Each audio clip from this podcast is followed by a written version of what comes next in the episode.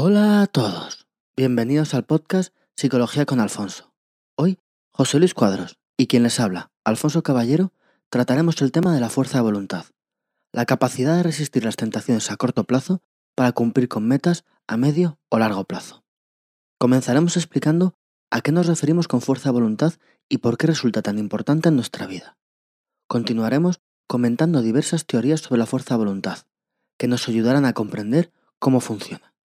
Y por último, terminaremos ofreciendo algunas estrategias, algunas técnicas que nos ayudarán a incrementar esta capacidad tan importante en nuestro día a día. Como siempre, si tienen cualquier duda, comentario, si quieren preguntarnos algo o proponernos algún tema, pueden escribir a nuestra dirección alfonso arroba psicologiaconalfonso.com, dejar un comentario en nuestra página web psicologiaconalfonso.com, en iVoox, en iTunes o contactar con nosotros a través de las redes sociales. Psicología con Alfonso en Facebook y Alfonso-PSI en Twitter. Sin más, les dejo con el podcast de hoy. Espero que os guste.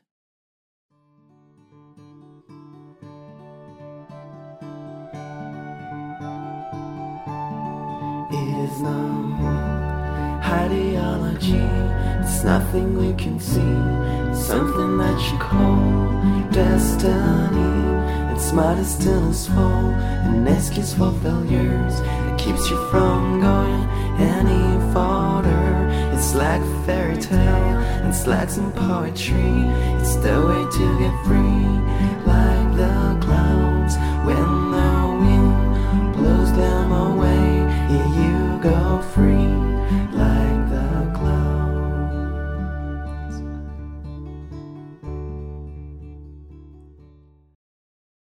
Bueno, Alfonso, ha pasado una eternidad.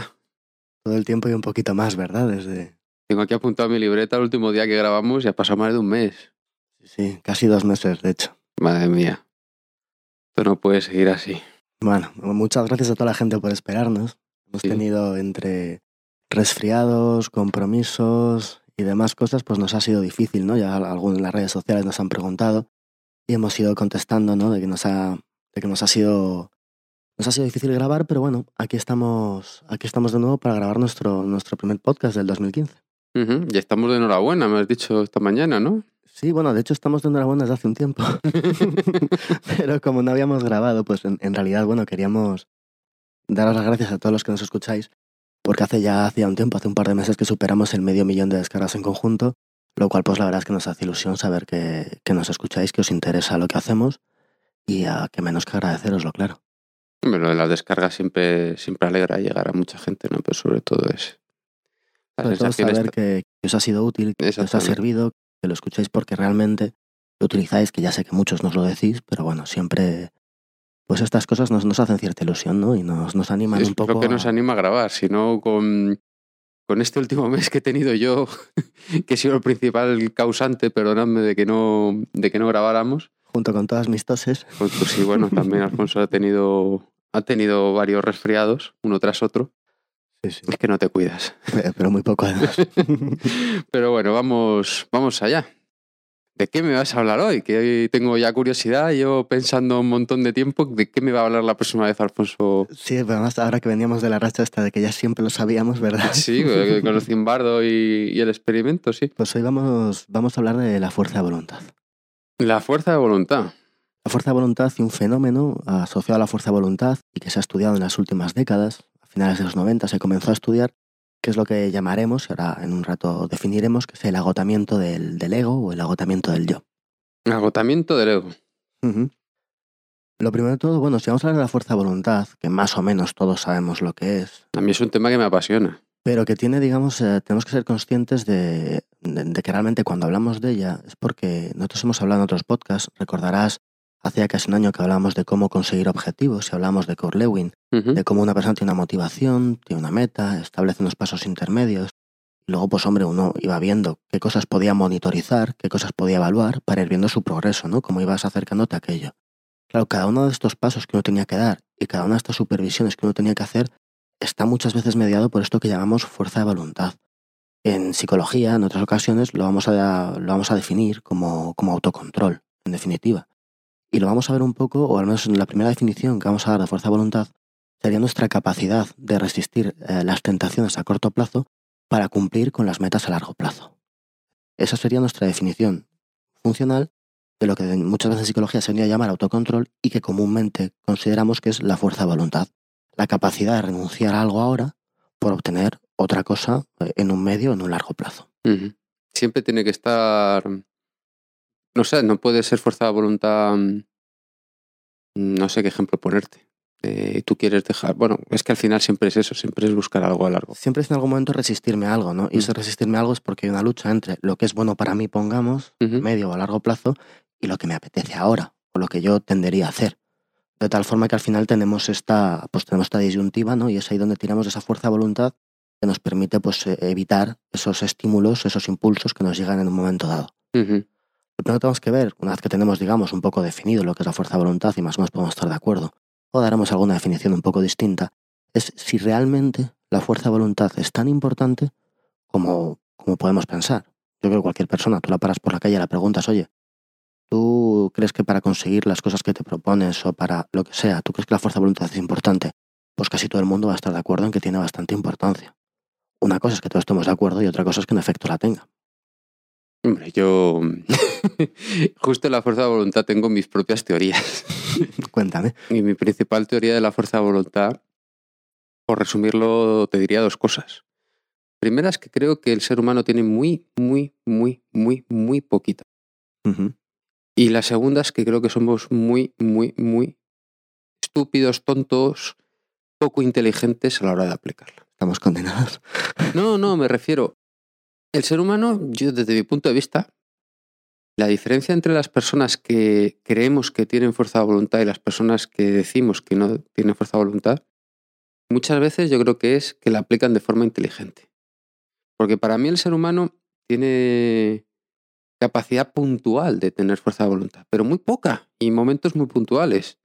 Por ponerte un ejemplo, si tú estás a dieta, no tiene ningún sentido que te pongas delante de una pastelería todo el día y a, a machacarte. A, desde mi punto de vista, es que tienes que ser inteligente y ponerte, mm, ponerte, digamos, en situaciones que lleven a tendencias que te va- vayan a favor de lo que tú buscas obtener. Y puntualmente, cuando tú vayas a, a escapar de esa tendencia, tienes que aplicar la fuerza de voluntad. Ahora, como tu estrategia pase por tener 24 horas al día de fuerza de voluntad, ¿qué te digo 24 horas al día? Yo creo que para según qué cosas, 5 minutos de fuerza de voluntad es una barbaridad y una... Sí, sí, sí. Pero vamos, Vas bastante encaminado con muchas de las cosas que vamos a hablar. Un poco lo que estás diciendo es, digamos, que una persona tiene que elegir bien sus batallas. eso es. Cuando yo quiero utilizar la fuerza de voluntad, es como bien dónde y cuándo voy a utilizarla. Selecciona bien y va a ser mejor seleccionar bien que decir para todo la fuerza de voluntad, ¿no? Ya, vamos, yo es que como eh, con esto de la fuerza de Pensaba en voluntad... No, he fallado de todas las formas posibles. y creo que ya me lo sé. lo he hecho mal en de todas las maneras, entonces claro, ya sé cómo hay que hacerlo, pues de todas las formas que no lo he hecho. Alguna vez la habrás hecho de la buena. bueno, no sé, yo creo que fue casualidad. Eso, eso sí, eso sí. Pero bueno, lo primero que estamos diciendo es como que, en- efecto, la fuerza de voluntad o, o el autocontrol, como queramos llamarlo, pues ha demostrado en múltiples ocasiones que es bastante importante. Se han hecho estudios, yo creo que hacía tiempo hablamos de uno de Seligman, Ujú. que, que trataba Seligman nos salió muchas veces. ha salido mucho, ¿no? En toda aquella de la psicología positiva. Esto tiene que ver con la psicología positiva, tendrá que ver con la atención. Pero bueno, han hecho eh, estudios muy típicos que, que venían a, a medir de una u otra forma la capacidad de autocontrol de las personas, bien sea mediante test estandarizados o similares, o bien sea un experimento que recuerdo que en algún día, algún día hablamos, de decir a, a unos alumnos, bueno, mira, si tú haces una serie de cosas, yo te puedo dar un dólar hoy o dos dólares dentro de dos días.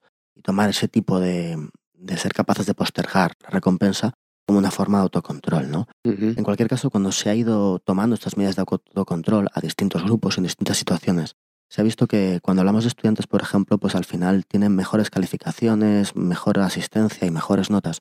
Todas aquellas personas que tienen un mayor autocontrol, con una correlación muy por encima de la que, por ejemplo, se puede dar con el coeficiente de inteligencia que es una medida clásica para estas cosas. Se ha visto también que la gente que tiene un mayor autocontrol puede tener menos hábitos compulsivos, claro está, mayor autoestima, mejores habilidades interpersonales. Hay también algún estudio muy interesante, sobre todo porque son estudios que se han hecho pues, a muy largo plazo, ¿no? En un estudio en la Universidad de Duke se cogió a un grupo de mil individuos y se les hizo un seguimiento desde que nacieron hasta los 32 años en Nueva. Zelanda, en el cual los individuos que tenían un mayor autocontrol durante la niñez, que lo reportaban los profesores, lo reportaban los padres, les hacían pasar alguna prueba, pues luego resultaron que eran adultos más saludables, tenían menos problemas de abusos, tenían menos condenas criminales, tenían mejores hábitos de ahorro. Todos estos resultados además no, no fueron tomados en bruto, ¿no? sino que se tenía en cuenta el nivel socioeconómico, el familiar, la región, todo ese tipo de cosas se tenía en cuenta para modular los resultados, no era simplemente, simplemente los datos. De tal forma que hay un montón de estudios que parecen relacionar muy directamente la capacidad de autocontrol en la infancia o la capacidad de tener una fuerza de voluntad eh, cuando pues, estamos hablando de, de 4, 5, 10 años con el, el futuro rendimiento o el futuro o la futura capacidad de conseguir objetivos de esas mismas personas cuando ya son adultos. Entonces, lo que estoy viendo es una relación entre la capacidad de autocontrol, la fuerza de voluntad y la felicidad, el éxito. Se podría decir así, ¿no? Bueno, con la felicidad igual no tanto, con el, con el éxito. Con la felicidad no en tanto. global, seguramente sí. Me parece que la situación a la que acaban llegando estas personas es más propensa a que sean felices que no. Pero en esto que me dices, me, me surgen dudas. ya sabes que a mí. Primero, si lo que te voy a preguntar, que siempre te pregunto, ¿cómo se mide la capacidad de autocontrol? ¿Cómo se mide la fuerza de voluntad? Quiero decir, porque volviendo un poco a lo que decía yo antes, yo tengo mi teoría de que las personas que decimos que tienen fuerza de voluntad no es que sean capaces de aguantar más tiempo de- delante de, de una tentación sin caer en ella. Para mí, las personas que tienen fuerza de voluntad son las que consiguen arreglárselas para que con la fuerza de voluntad que tienen alcanzar más sus objetivos. Y su objetivo al final es, es aguantar, no sé si me explico. Pero hay un matiz distinto. Tú puedes tener un niño que tiene eh, menos capacidad de controlar ciertas cosas, pero como él lo sabe y es inteligente, se pone el menor número de, de ocasiones posibles en esa situación en la que él va a tener que hacer uso de su fuerza de voluntad. Entiendo. Eso por un lado. Y por otro lado, y sobre todo, aquí lo que parece que está detrás de todo esto es que la fuerza de voluntad naces con ella y no se no cambia, no evoluciona, ¿no? Porque si me estás diciendo este estudio que hicieron en Nueva Zelanda, creo que has dicho, de los 0 a los 32 años, con mil personas, me parece un pedazo de estudio, la verdad, en cuanto a cantidad de personas y a tiempo. Pero quiero decir, no puede pasar que un niño tenga muy poco autocontrol de pequeño y por educación o simplemente él por según le va dando un poco golpes la vida y va, va aprendiendo a, a tener esa capacidad, esa fuerza de voluntad que igual no tenía de pequeño, da la sensación de como que se nace con una fuerza de voluntad y no se evoluciona, por lo que estás diciendo. Esto no puede ser así, ¿no? Porque es que además la pregunta que te estoy diciendo es para con trampa. Tú me podías contestar, pero ¿a qué te refieres? ¿A la fuerza de voluntad esta de cuánto tiempo aguantas delante de una tentación o a esa fuerza de voluntad de la que estás hablando tú, José, que es la capacidad de utilizar bien La Tu fuerza de voluntad. tener, las, tener las adecuadas estrategias para utilizar mi fuerza de voluntad es. frente a tenerla, ¿no? Como, como un hecho que está ahí. Mm. Vamos, Voy a un poquito a explicarte las dos cosas proponiéndote un, un par de experimentos que se hicieron, ¿vale? Primero porque así respondo a la primera pregunta, que es ¿y esto cómo se ha medido? Eso es. Y luego aparte porque esto nos va a llevar a un poco qué mecanismos neurológicos pensamos que subyacen ahí y por otra parte veremos cómo tendremos que establecer esa discusión que tú, que tú estás planteando sobre, bueno, pero entonces nacemos con o podemos modificarla, ¿vale? Entonces vamos a empezar con lo que seguramente sea el experimento más conocido de, dentro de todo este ámbito y que seguramente fue de los primeros. Este experimento fue ya a cabo en los años 70 por Walter Mischel y es conocido como la prueba del marshmallow, la prueba del marvalisco, la prueba de las nubecitas estas de golosina, como queramos llamarlo. Las nubecitas estas eh, rosas que los americanos suelen quemar para Es, comérselas. es un marshmallow de esto. Más malo. Sabía que se llamaban así. Pues, malvaviscos en español. ¿Ah, sí? Sí, sí, sí, sí. Sí, sí. Este estudio, ¿en qué consistía? Eh, Michel lo que hizo fue coger a una serie de, a una serie de chavales de entre 4 y 6 años. eh, yo creo que cogió más de 100. Y les, les introducían en una, en una sala donde estaban con un investigador. Y el investigador pues eh, les ponía delante un, un cazo, un tazón con un montón de más malos. Les decían a los, a los chavales, mira, yo ahora mismo me tengo que ir. Te voy a dejar aquí con los más malos y voy a volver dentro de un rato. Si tú te tomas ahora un marshmallow, que puedes cogerlo, solamente te va a dejar comer uno. Si esperas a que vuelva, podrás tomar dos. Claro, dejaban ahí a los chavales, a los pobres chavales, sufriendo con un montón de golosinas delante, y lo que hacían era el tiempo que tardaban en, en tomar la golosina, o, el to- o si realmente conseguían superar esos 15 minutos, era lo que se utilizó como medida de una prueba de autocontrol. Por supuesto, también se vieron qué tipo de estrategias utilizaban. Una de ellas, la más clara, es pensar en otra cosa y no fijarse. Los niños que directamente se quedaron mirando, ¿no? con, con los brazos en cruz, mirando las gominolas, durante tres minutos, pues a los tres minutos cayeron. Los niños que se ponían a jugar en otro lado, que evitaban mirar aquello, que, que iban cambiando de, de circunstancia de lo que hacían, pues caían menos. Esta es una prueba clásica, no de las primeras que se hizo respecto a esto. Pero entonces es lo que yo decía, en esta prueba no se está midiendo la capacidad de estar delante de una tentación sin, sin caer, sino la capacidad de, con tu fuerza de voluntad, utilizar las estrategias para... Se No cae. se medían ambas cosas y por supuesto está relacionado. Ahora veremos Lo que quiere decir, pero el niño que es listo dice, bueno, pues yo me voy a poner a jugar con este otro a piedra, papel o tijera para no mirarle el... No, no, estaban solos. Ah, estaban solos. Estaban solos. Lo cual no quita que desde luego el distraerse sea una buena estrategia y hay quien es capaz de implementarla y hay quien no. En cualquier caso, bueno, se vio realmente de entre todos ellos apenas un tercio, menos de un tercio, soportó la tentación. Muchos de ellos, según iba al experimentador, lo tomaban y punto. En cualquiera de los casos... También eh, es que eso depende culturalmente, porque te quiere decir, hay muchos niños que, que igual han vivido la... Sí, sí, luego, luego te lo doy, luego te lo doy. Y era mentira. no es verdad, o sea, no... no no- que, Vale, pájaro en mano. Es, efectivamente, no lo estoy diciendo de broma. O sea, muchas veces eh, te pasas la vida eh, pensando en el futuro, pensando en el futuro, pensando en el futuro y no cogiendo el presente. Y llega un momento que ya te hartas porque cuando llega el- ese futuro mejor, nunca llega. Sí, sí, sí. Pero, pero bueno, el caso es que esta es una forma de medirla. Hay, hay otras pruebas que también se hacen con adultos, que para medir la fuerza de voluntad, típicamente, pues se les hace, por ejemplo, realizar un ejercicio. El ejercicio puede ser pues un ejercitador para hacer fuerza con las manos y mantenerlo pulsado. El tiempo que una persona consigue mantenerse haciendo eso se va a medir como una capacidad de ejercer la fuerza de voluntad, porque es algo que realmente es pesado de hacer, no tiene sentido, es aburrido y puede no tener recompensa. Solamente lo estás haciendo porque estás pretendiendo hacerlo, es decir, ahí se basa todo. O el tiempo que estás, por ejemplo, intentando resolver un problema. Ese tiempo tiene que ver con la fuerza de voluntad que tú tengas. Si tú le pones a una persona un problema irresoluble y ves que y la persona se tira 15 minutos resolviéndolo o 3 minutos resolviéndolo, tiene mucho que ver con la fuerza de voluntad que tenga esa persona de seguir intentándolo o estar ahí eh, haciendo el esfuerzo Mm. en vez, de, en vez de dejarlo. Claro, estos ejemplos que pones son distintos. Son distintos, pero todos miden más o menos lo mismo. Y la cuestión es que luego resultan ser consistentes con las medidas que se hacen, por ejemplo, con algunos test o este tipo de... Mira, es lo mismo. Quiero decir, mm, si tú, a mí me ponen en una sala diciendo no comas esas go- golosinas, eh, yo tengo una estrategia clara que es lo que decías tú antes, que, era, que es distraerme, pensar en otra cosa y tal. Ahora, si a mí me dan una máquina de estas para desarrollar la musculatura de las manos, que es lo que te entendía que era, ¿no? De estos... eh, No sé cómo se llama, una mancuerna. Una mancuerna No es una mancuerna. Es una pesa sí, pequeña. creo que esto que es como una pinza con muelles para apretar, ¿no? Y me dicen, a ver cuánto tiempo aguantas con esto apretado. Yo no, ya- ahí ya no puedo, tengo la estrategia de distraerme. Claro, claro. Y es el tiempo. Lo que pasa es que se ve como cuando tienes menos fuerza de voluntad, estás menos tiempo apretando. Entonces, ¿esto es una medida perfecta de la fuerza de voluntad? Pues no. Es decir, no es la mejor Sí, medida. porque también depende, hay personas que físicamente se cansarán antes que otras. Igual no es la mejor forma de medirlo, Pero luego ves que cuando lo mides de distintas formas y con distintas de estas estrategias, que como ves no, no tienen tanto que ver, resulta que al final te dan unos resultados equivalentes cuando se los pasas a las mismas personas. De tal forma que ves cierta consistencia. En cualquier caso, esto no es perfecto.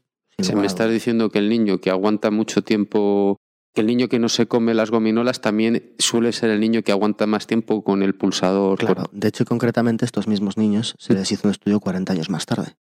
Estos niños Los de... niños del más malo, Ujú, 40 estos años 100 más niños. tarde se les hizo un estudio. De hecho, cuando se les hizo la prueba del más malo a estos chavales, Michel lo estudió y vio que bueno que podía tener realmente esa pues esa importancia el hecho de ser capaz de postergar la recompensa que en este caso es el más malo relacionado con la fuerza de voluntad y también pretendían o de alguna forma teorizaron sobre que ahí podían estar implicados todo lo que ya hemos hablado alguna vez que son las dos vías del sistema nervioso las dos vías del funcionamiento del cerebro es decir una vía fría una vía calculadora una vía lenta y una vía rápida una vía pues más caliente una vía... Yo creo que estaría bien que nos hicieras un resumen de esto. Sí me acuerdo cuando nos lo contaste, pero a lo mejor hay algún oyente que no. Cuando hablamos de las dos vías de Redux, Ujú. era pues una forma cuando... Es una teoría de cómo pensamos, de cómo tomamos decisiones, creo recordar, ¿no? Las vías de Deluxe. Entonces dice que podemos tomar decisiones en dos caminos, ¿no?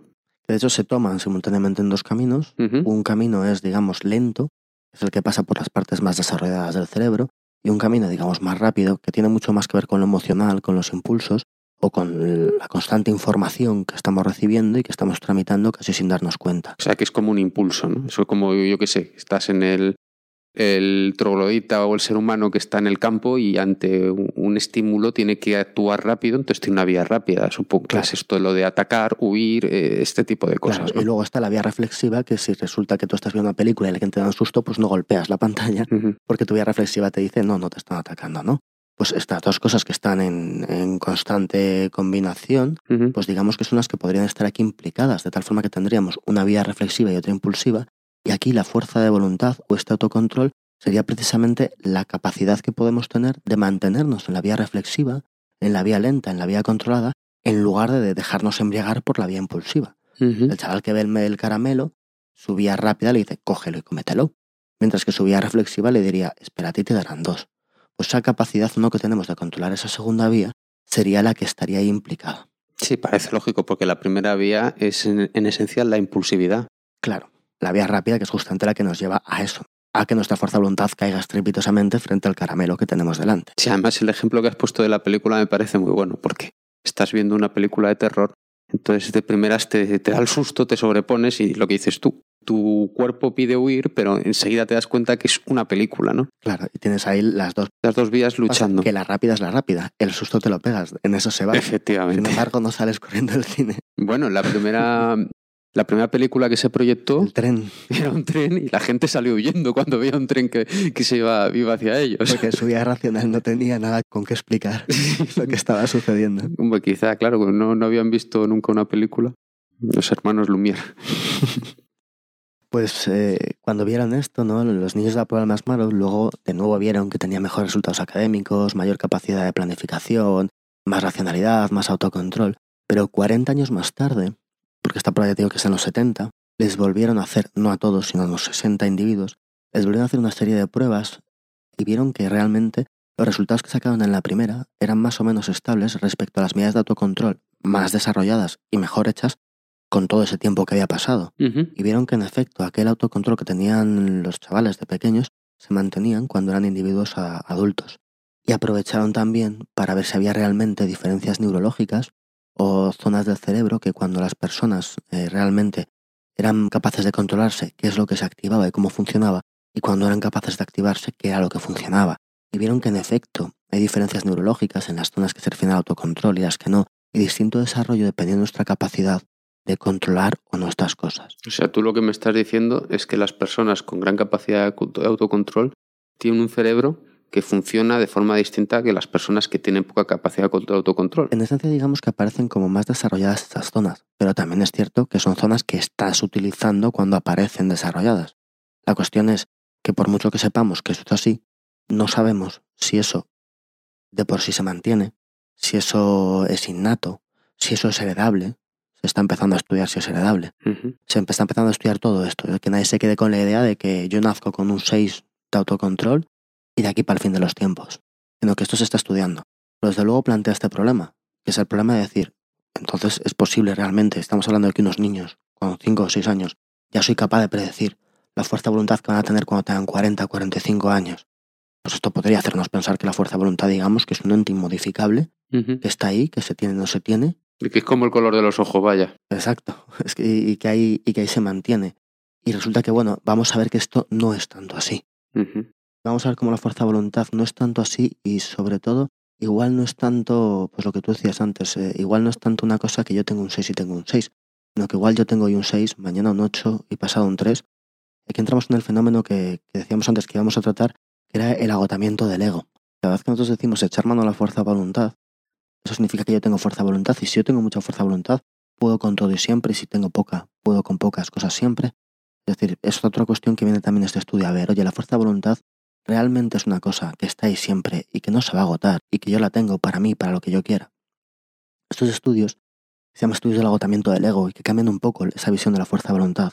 Yo te voy a explicar un poco cómo, cómo se hicieron los estudios y, y ahora vemos eh, cuáles son las conclusiones que, que sacaron ¿no? frente a este dibujo que hemos visto hasta ahora de una cualidad que se tiene, no se, no se tiene y es estable y natural. Este estudio fue realizado en 1996 por Roy Baumeister Ujú. Y él lo que, lo que hizo realmente pues, fue un, un estudio muy sencillo. Él cogió a tres grupos de personas. La prueba consistía en que intentaran resolver un, un problema, un rompecabezas, que era irresoluble. Yo te pongo un problema que es imposible de resolver. Cogió a tres grupos y les puso una sala de espera antes de que pasaran a resolver el rompecabezas en cuestión. Al primer grupo les dejó que comieran lo que quisieran. Ellos tenían en la sala de estar unas bandejas con unos rábanos y con unas galletas con chocolate. Rábanos. Rábanos,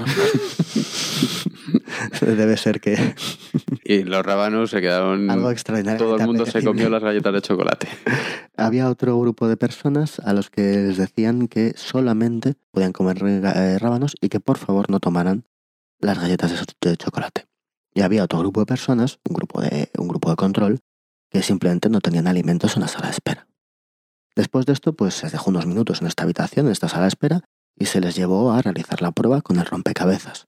Y sucedió que lo que ellos medían básicamente era el tiempo que las personas se mantenían haciendo el rompecabezas sin desistir sin decir esto es imposible y yo lo dejo. ¿Y ¿Qué sucedió?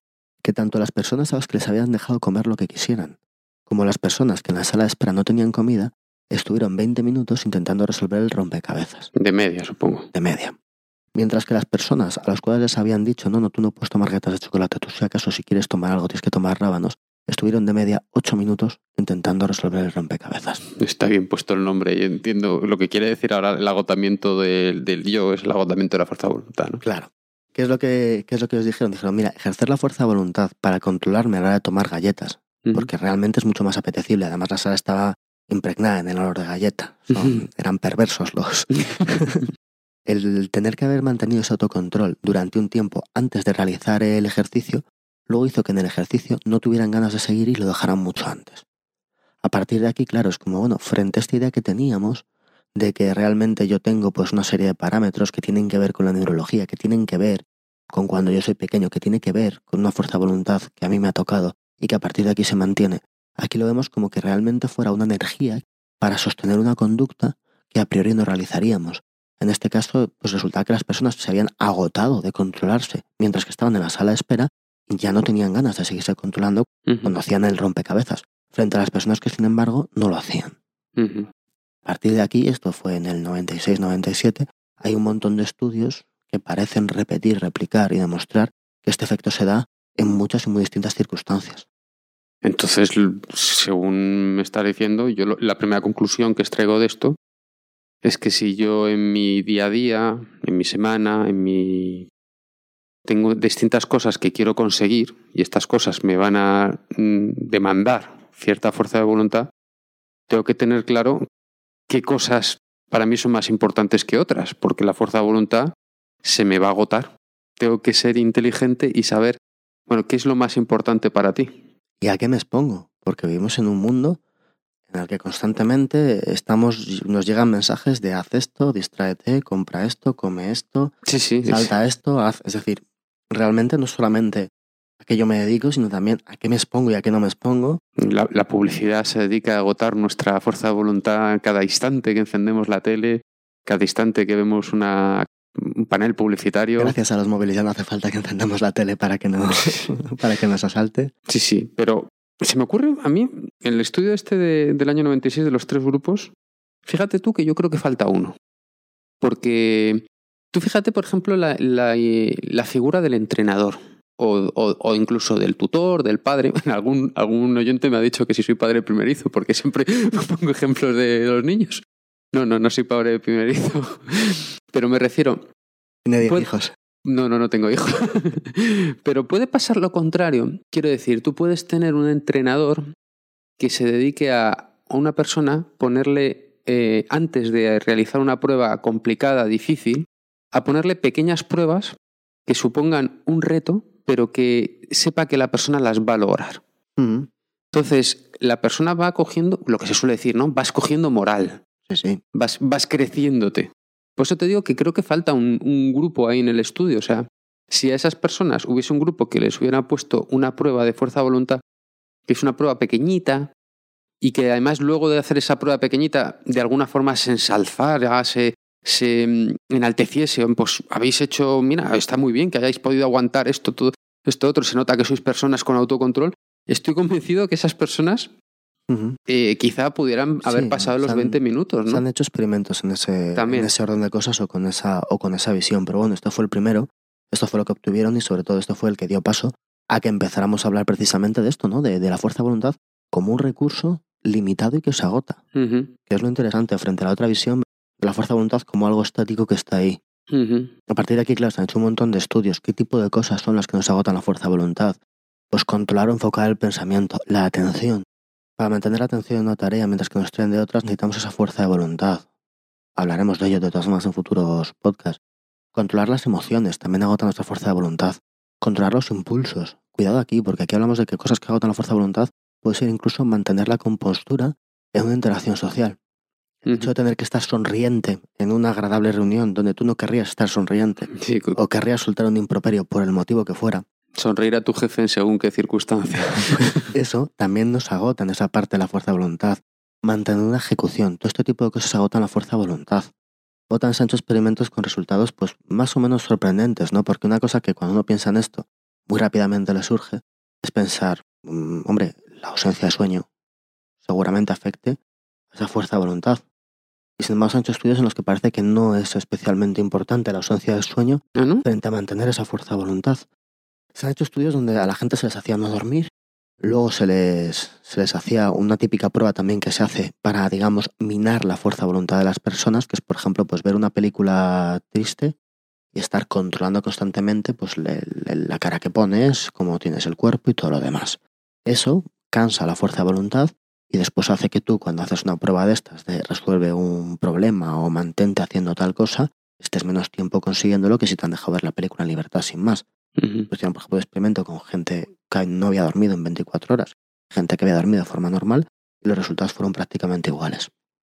Sin embargo, se han encontrado, y que además parece estarse demostrando, es que hay una gran importancia en el consumo de glucosa frente a la fuerza de voluntad. ¿Ah, sí? Es decir, la glucosa, que es uno de los... es, Azúcar. donde- de donde obtiene, no tiene por qué ser azúcar, ¿no? Sí, bueno, las cosas dulces. ¿no? pero Sí. es- sí, quiero decir que, que la gente no se ponga como loca a tomar Sí, vamos a provocar unos cuantos diabéticos. Por eso. Pero bueno, le- le- la glucosa utiliza el, el cerebro para, para funcionar en cualquier ámbito y circunstancia. Y realmente los niveles de glucosa, cuando una persona se ha visto forzada a mantener la fuerza de voluntad activa durante X tiempo, descienden rápidamente. De alguna forma, cuando estamos enfrentándonos a un reto o a un estímulo que pone a prueba nuestra fuerza de voluntad, consumimos glucosa más rápidamente que somos capaces de reponerla los niveles de glucosa bajos indican que nuestra fuerza de voluntad se está acabando. Por otro lado, un pequeño consumo de glucosa nos puede ayudar a mantenernos en esa fuerza de voluntad.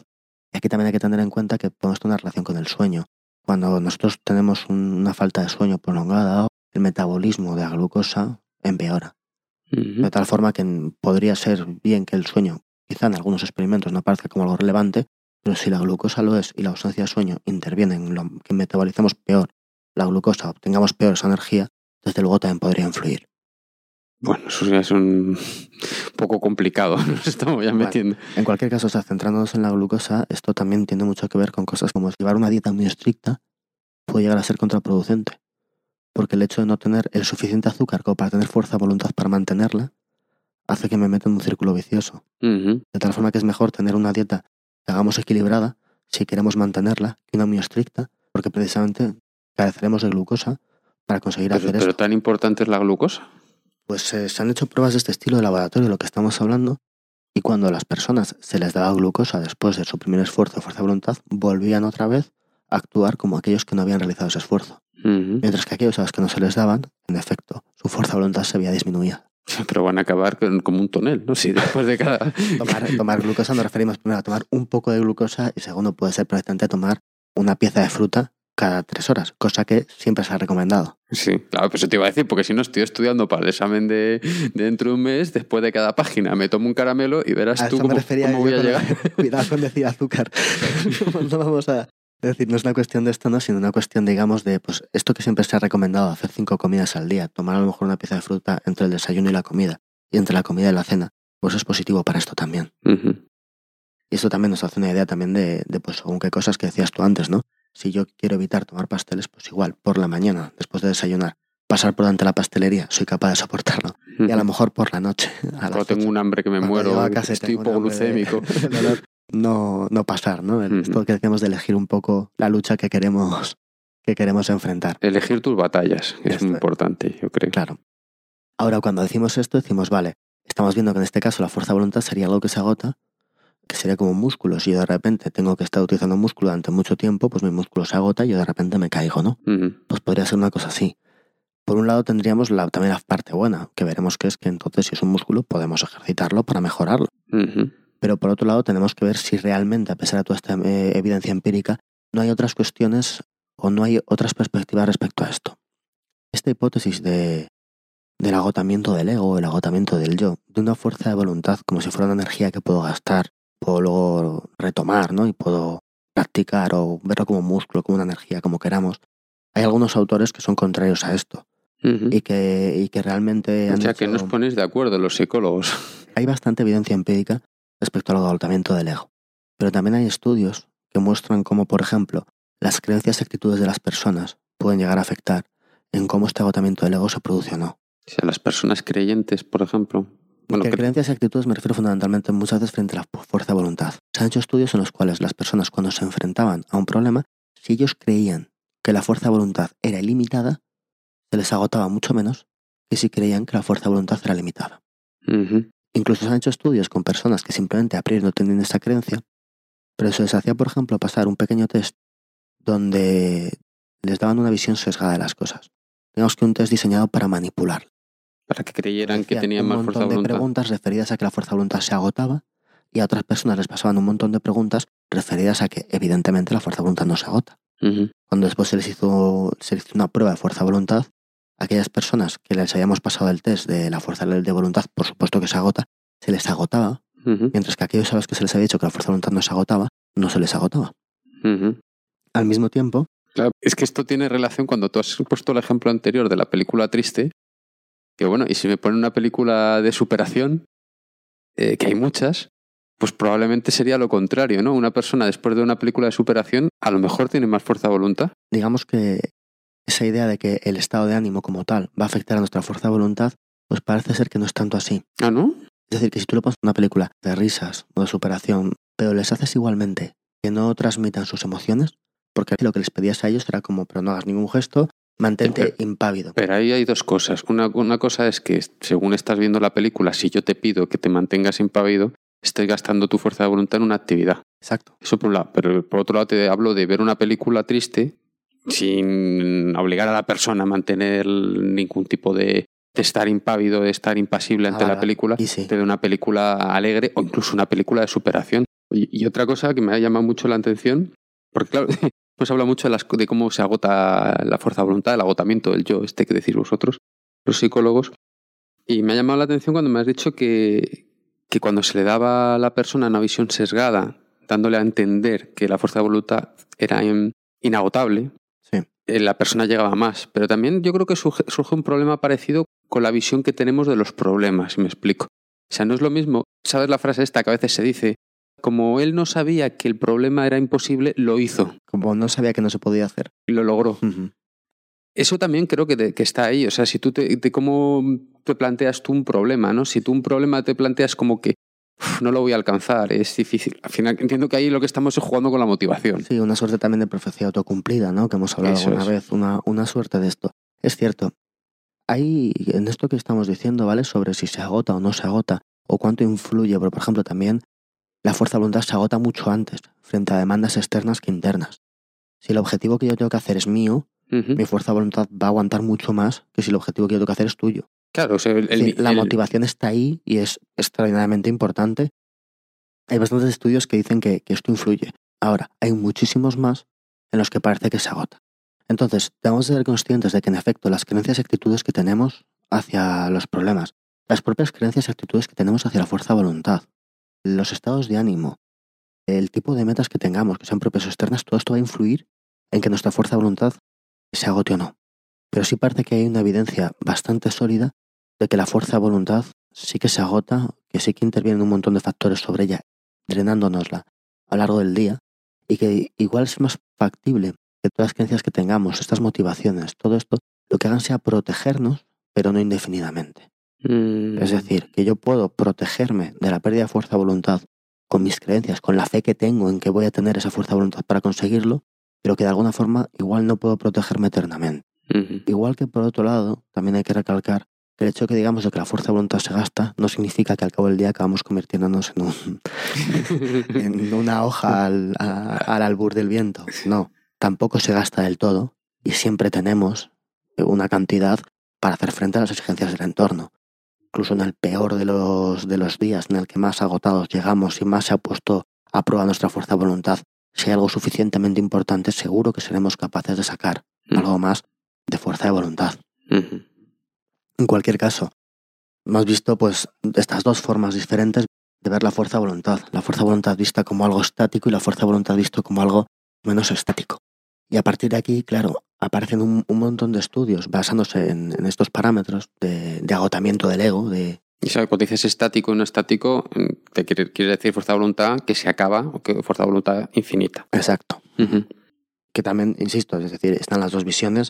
¿Cómo es exactamente la fuerza de voluntad? Aún no lo sabemos. Dejémoslo claro. Pero tiene toda la pinta de que al menos una parte se gasta, tiene toda la pinta de que podemos hacer cosas para mejorarlo, tiene toda la pinta de que en efecto hay una parte que, que va a venir, digamos, de una herencia, como viene todo Ujú. del ser humano, lo cual no significa mucho más. También cuando hablamos de, de chavales pequeños, cuatro, seis años, esto que estamos diciendo antes, en muchas ocasiones cuando se hacen estos estudios no se tiene en cuenta que aunque podamos considerar un desarrollo normal y fijar unas edades de un desarrollo normal entre comillas, en realidad luego hay mucha diferencia. Cualquier persona que tenga un trastorno de desarrollo, que significa que va a desarrollarse exactamente igual que otra persona, Pero más pero despacio. quizá un Igual poco lleva un más retraso tarde, al principio. resulta que a lo mejor las estrategias de autocontrol que tú decías antes, esa persona con cuatro años no las domina y con seis las domina perfectamente. En O incluso el entorno donde ha tenido que vivir. Exactamente. Hay muchísimos, hay muchísimos parámetros. Mm. Pero en cualquier caso, todo esto nos plantea lo que hemos dicho hace un momento.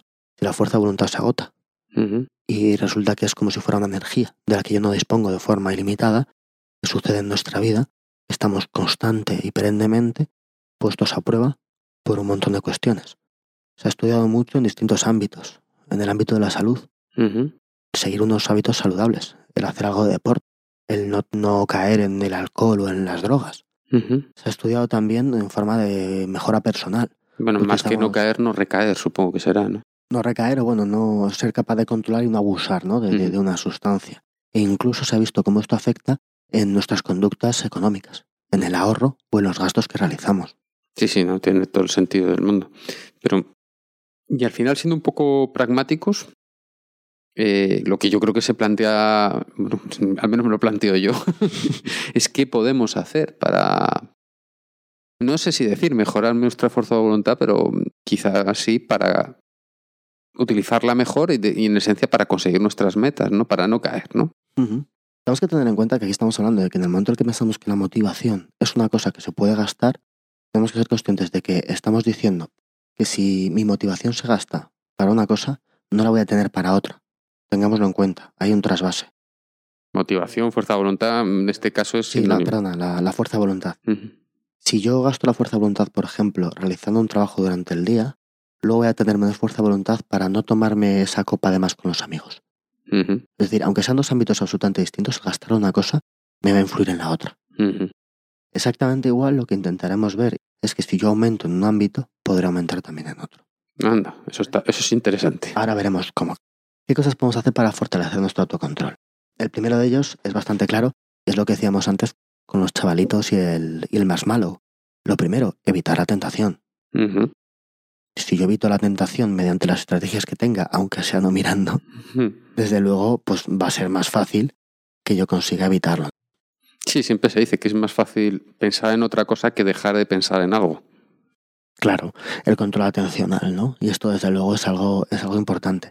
También de todas formas estamos diciendo, si estamos hablando de que la fuerza de voluntad es como si fuera un músculo, el hecho de exponernos a algo que nos exija utilizar la fuerza de voluntad y salir victoriosos va a ser positivo. Esto es lo que decíamos antes nuevamente con el ejemplo de la pastelería. Tú por la mañana, según salgas de casa, pásate por la pastelería y ve cómo están los bollos y lo bien que huele. Porque ahí tú puedes evitarlo. Te sentirás bien y aumentarás tu fuerza de voluntad porque has conseguido entrar a comer algo que quizá te apetezca. Pero luego por la noche evítala. Claro, esto es un poco lo que decía yo del entrenador, ¿no? Que Claro. te va poniendo metas que sabes que te van a costar, pero las vas a alcanzar. Claro. Y tú vas a coger moral. Eso es lo que es, genera ese músculo que es la fuerza de voluntad. Entonces, como ya hay que evitar la tentación, pues sí, siempre, pues depende.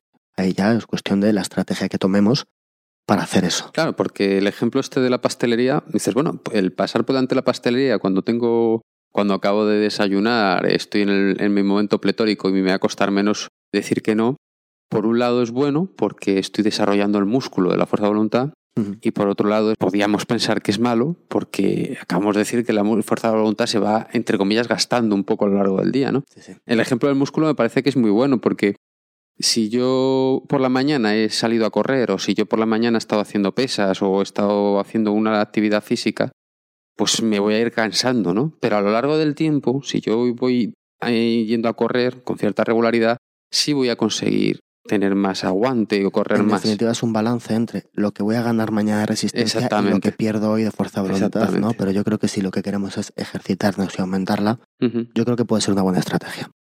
¿Qué más cosas podemos hacer?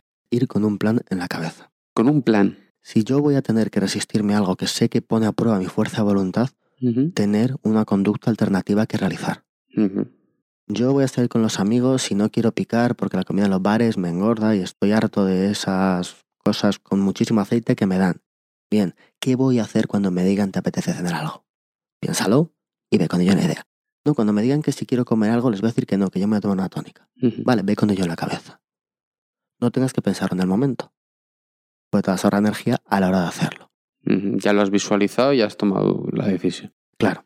Bueno, también esto te puedo decir que hay personas que, que esto le puede ser muy contraproducente porque según piensan esto, dice, bueno, pero es que claro, si les digo esto, ¿qué van a pensar?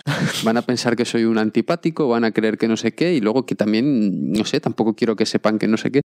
Eh, estas cosas son complicadas. Bueno, decir, no, es que me apetece hoy esto. ¿no? ya, ya, pero, pero creo que me, creo que me, Sí, me entiendes, sí. ¿no? Que, Sí, pero bueno, esto era solamente un ejemplo. Lo que quiero Sí. decir es que si vamos con un plan en la cabeza, tenemos esa idea ya de antes. No tengo que elaborarla en el momento. Hombre, supongo que como para todo, ¿no? El haber visualizado un problema y haber visualizado una solución, pues te hace que cuando se te presente ese problema no, no, no te sientas tan desnudo, no, tan, no te pille tan de nuevas, ¿no? Y sobre todo que no tengo que tirar de fuerza de voluntad. Yo ya sé lo que tengo que hacer en esta circunstancia, evito tener que montarlo, tener que tener la fuerza de pensar esto frente a lo que realmente me apetece. Pues siempre esto va a ser una, una buena estrategia.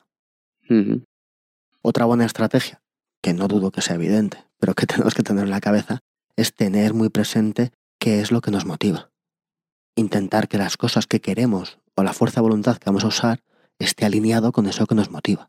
Porque hemos dicho, siempre que lo que yo quiera sea algo interno, tenga que ver conmigo, tenga que ver con lo que yo quiero o me interesa, voy a tener más fuerza de voluntad que si tiene que ver con lo que otra persona me impone o con algo que cojo al azar. Bueno, una adecuada motivación. Hay veces que la motivación puede ser externa y también nos va a funcionar. En cualquier caso, igual que decimos que hay que tener esto en cuenta, también tenemos que ser muy conscientes de que esto no es magia y la fuerza de voluntad se nos va a agotar. Ese equilibrio entre si hago lo que me motiva, yo soy capaz de mantener más fuerza de voluntad, pero voy a ver un poco qué es lo que me motiva y voy a pensarlo con un poco de cabeza. Incluso a veces esto que hacer buenas acciones incluso podría aumentar nuestra fuerza de voluntad. Hacer buenas acciones. He hecho algún experimento al respecto, pero bueno, eso todavía tenemos que esperar a ver O cómo sea, resulta. el voluntariado, la- Ayudar. Ayudar, en ocasiones el voluntariado es una cosa digamos, un poco altruismo. más constante. o sea, que el altruismo desarrolla la fuerza de voluntad. Hay algún experimento que parece indicarlo. Veremos con el tiempo si, si en efecto es un, un efecto consistente. Oye, volviendo, que es que no sé por qué me acuerdo ahora, volviendo al, al punto anterior, al de imaginarte en el momento de la fuerza de voluntad, el ejemplo que has puesto del bar, me parece No que es solo muy bueno. imaginarle, sino tenerlo en mente, o sea, saber qué vas a hacer. No, pero eso además tiene otro punto, ¿no? De lo que hemos hablado hasta ahora, ¿no? Es que en un momento dado puedo acabar convirtiéndolo en un automatismo. A mí cuando me inviten, cuando me propongan tomar algo esto, yo decir que esto. O por ejemplo, lo que se dice muchas veces en las personas que están dejando de fumar, cuando le ofrecen un cigarrillo, es un error muy grande decir, no, estoy dejando de fumar porque ahí ya la has liado, porque te van a empezar a preguntar y va a tener que explicar y entonces realmente tú lo que no quieres es pensar en eso, no quiero pensar en tabaco, en tabaco porque cada vez que estoy pensando en tabaco estoy haciendo un esfuerzo. Se dice que esas personas, en vez de decir estoy dejando de fumar, no di, no fumo. Es quizá más, lo tienes como automatismo. Sí, sí, sí, desde luego. Es decir, si todo esto, lo, eh, nuestro objetivo al final va a ser transformar esto en un hábito. ¿Para qué? Para no tener que depender de una fuerza de voluntad que sabemos que se agota. Y luego además, volviendo, fíjate, que se me ocurren cosas. Claro, que a mí es que el tema este de la fuerza de voluntad me he pensado yo en mi cuenta, por mi cuenta en él. También yo creo que es, una, es importante cómo te planteas las cosas. Incluso el propio lenguaje, ¿no? El, ejemplo este del tabaco. Estoy dejando de fumar, no fumo. O sea, es distinto, ¿no? Es estoy intentando dejar de fumar. Ah, no, yo no fumo. Sí, sí, sí. O sea, yo ya me defino como que no fumo. O sea, yo ya me estoy viendo como que he alcanzado mi meta. Sí, sí, sí, eso es importante. Antes no hace magia, pero es importante. ¿Qué más cosas podemos hacer? Pues la que estamos dando las últimas, ¿no? Claramente, ejercitar nuestra fuerza de voluntad. Si queremos aumentarla y decimos que podríamos asimilar la fuerza de voluntad a un músculo, no exactamente, oye, vamos a ejercitar. Esto es interesante, como hemos dicho que en ocasiones el hecho de que algo nos drene fuerza de voluntad en un campo nos lo va a quitar también para la siguiente cosa que hagamos, pues esto también va al revés. Si yo ejercito la fuerza de voluntad en un campo, me va a servir para todos los demás. Esto da lugar, pues, ¿qué, podemos utilizar? Se ha hecho a personas a las que se le ha hecho hacer un, pues, un régimen de ejercicios, una forma de unos ejercicios que tienes que hacer cada día, aunque sean pesados, diseñados. Esas personas luego resulta que empezaban a fumar menos, a beber menos, a llevar con más cuidado sus cuentas, a... Es decir, el hecho de llevar un programa de ejercicios que a priori solamente tendría que influir en mi capacidad o mi fuerza de voluntad para hacer más ejercicios, se transmitía a todas las demás cosas curiosamente, y entrando un poco en contradicción con la, la idea esta del agotamiento de la fuerza de voluntad. Claro, pues la cosa es que es el programa que lo que te hace es ir poco a poco desarrollándolo poco dependiente y ver que poco a poco tú has conseguido tener más fuerza de voluntad. Haciendo, por ejemplo, un, un, registro y unas dietas de alimento. No una dieta muy estricta, pero simplemente que las personas apuntaran lo que comían, lo controlaran, lo... El hecho de tener que hacer ese control, de tener que controlar lo que uno come, el tener que apuntarlo y todo lo demás, hacía que de repente en otros ámbitos de la vida de esas personas esas personas consiguieran mayor fuerza de voluntad. Simplemente a la hora de llegar durante un tiempo un registro y hacer las cosas de una forma que evidentemente le requería una fuerza de voluntad. De alguna forma, por tanto que sea, es ir eh, ese músculo entrenándolo con cualquier actividad, sin sobrecargarlo. Pero por, llevar un registro, pero llevar el registro... Llevar el registro junto con otro montón de cosas. Pero sí, llevar el registro forma parte. Todo aquello que nosotros hacemos, que en realidad podríamos dejar de hacerlo, y que lo estamos haciendo con vistas a que en un futuro nos va a ser útil, al final todo eso nos exige fuerza de voluntad. Todos sabemos lo que es llevar un diario, decir voy a llevar un diario y al rato dejar de hacerlo. Sí. Es que llevar el diario no requiere esa fuerza de voluntad. ¿Solamente escribir el diario no requiere fuerza de voluntad? Pues sí, solo escribirlo. ¿Realmente nos cuesta tanto hacerlo? Pues seguramente no, ¿verdad? Sí, igual tienes que hacer frente a cosas del día que no te ha gustado como has planteado y cosas que simplemente no quieres pensar, ¿no? lo que sea, pero al final nos cuesta. Entonces, ¿solamente el llevar el registro nos sirve? Por supuesto que nos sirve hacer más cosas además de llevar el registro no sirve. Claro, es un poco pues, pues ir sumando este tipo, este tipo de cosas. ¿Qué más cosas podemos hacer? Mantener altos o mantener a un nivel adecuado los niveles de glucosa. Ya hemos visto. antes. Muchas gracias. Vamos a provocar unos cuantos diabéticos, eh, Alfonso. Glucosa, no azúcar. más cosas que tenemos que hacer, y esto es un poco lo que decías hace un minuto, y es fundamental. Bueno, dos cosas. Primero, las cosas no en una. Las cosas de una en una. Llega año nuevo y me he propuesto esto, esto, esto, esto y voy a implementar todo junto. Pues si, estamos diciendo, si estamos diciendo que la fuerza de voluntad se nos agota de una cosa a otra, si tengo que tener fuerza de voluntad para seis cosas, pues estoy abocado al fracaso. Claro, y además todo esto engancha con todo lo que hablamos en su día, de cómo lograr las metas, ¿no? De que sean alcanzables, que haya hitos intermedios, que tú veas que los estás alcanzando, que te vayan animando. Claro, el tema de la motivación. veces estas metas que nos proponemos, que es voy a comer un poco menos, voy a fumar menos, voy a leer un rato todos los días, voy a, bueno, pues este tipo de cosas, ¿no? Que uno normalmente se propone. Lo que queremos hacer es, primero, si las tomamos de una en una, y lo que hacemos es estar el tiempo suficiente para que se, transforme en un hábito y algo que no nos requiera esa fuerza de voluntad, entonces podremos con la siguiente. Si nos plantamos todas juntas a la vez, unas van a interferir con otras y, y nos va a impedir absolutamente hacer esto tenemos que elegir qué batallas y elegir el orden de las batallas. Y poco a poco ir transformando esas cosas que nos requerían una fuerza de voluntad y un esfuerzo en algo que ya no nos requiere una fuerza de voluntad ni un esfuerzo. Un gran número de las cosas que hacemos al cabo del día las hacemos porque las hemos transformado en hábito. Sí, lo que hablamos Si de no, no, pensarlo. Como lo piense, no lo hago. Exactamente. Es decir, llegar a ese Como punto. dude, la he liado. Cuando llego a ese punto, ya está la siguiente, pero una a una. Ujú. Más cosas podemos hacer que tenemos que ver con esto, hombre, por supuesto, siempre esto teniendo la meta clara, autorregulándonos y practicándolo, no cabe duda. Sí, no, no- no gastar toda la fuerza de voluntad de repente, no. También, de todas formas, ser conscientes de que por mucho que mejoremos nuestra fuerza de voluntad, al final seguirá limitada y, y en, en uno u otro término se nos puede agotar. Y por último, otra cosa que, que podemos hacer también es darle descanso de vez en cuando a nuestra fuerza de voluntad.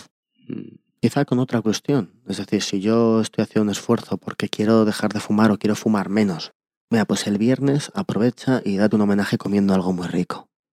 Claro, además. Deja descansar tu fuerza de voluntad en un ámbito para apoyar otro hábito distinto.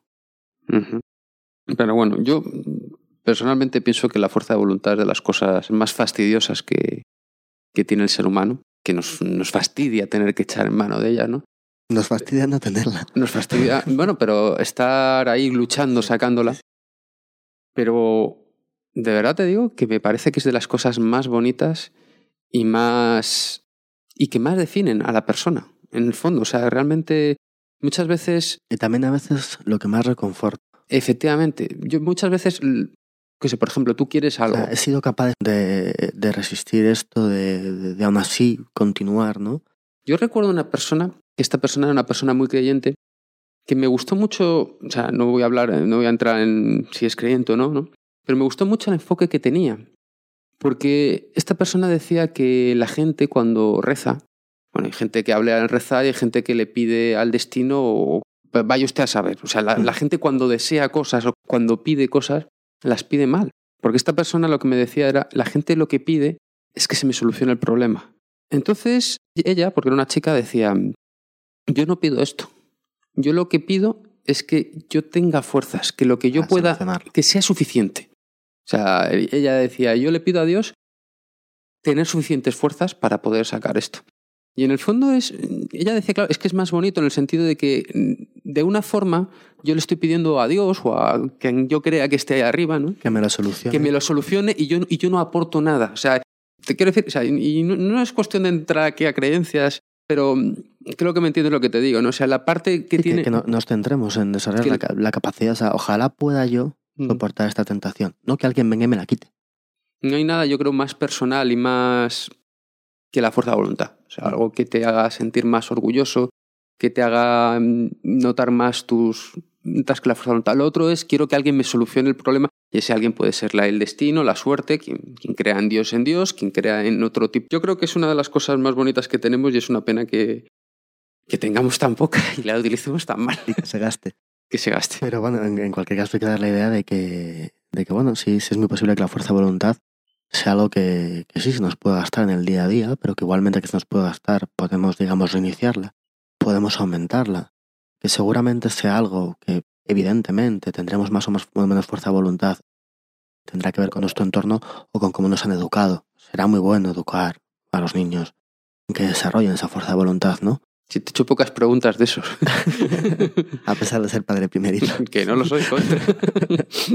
pero, pero el hecho, el hecho eso de, de- de tener eso en cuenta y de que de alguna forma tengamos herramientas que ya habéis visto que tampoco es que sean extraordinariamente sofisticadas, pero tengámoslo en cuenta para intentar eso, el, mejorar poco a poco ese músculo, esa capacidad de nuestra fuerza de voluntad, porque al final es algo que nos va a ayudar en casi cualquier cosa que hagamos, lo que tú decías, las cosas más importantes que uno tiene, cada vez que uno se plantea una meta, un cambio o, algo diferente, siempre de alguna forma va, va a requerir de esa fuerza de voluntad para llevar a buen puerto.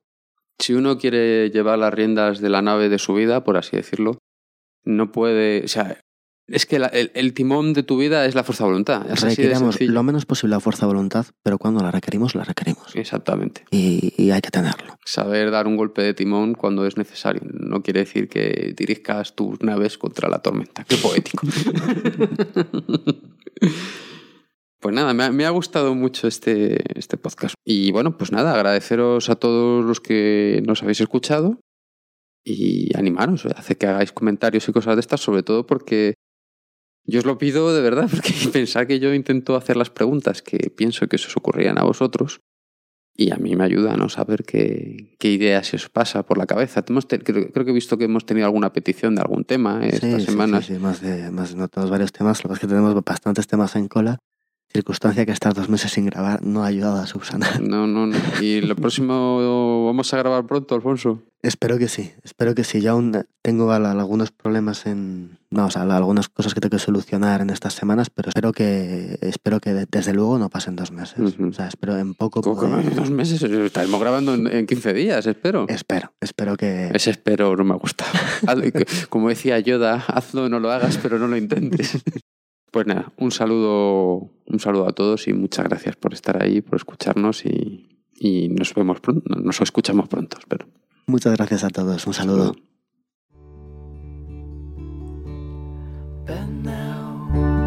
Silence covers you, holds your eyes in your mind, makes you cry and find life unbearable. You wish you could fly away, leave everything behind, but you turn dark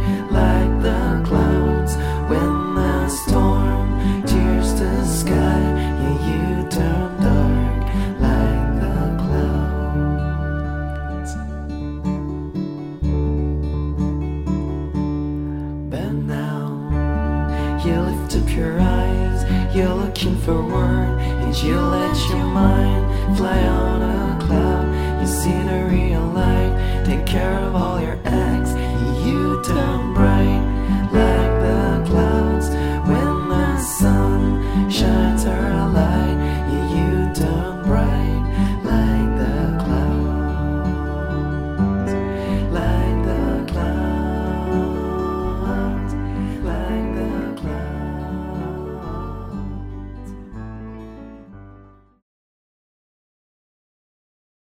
El tema del podcast de hoy es Flying on a Cloud, de, de Dada Waterman.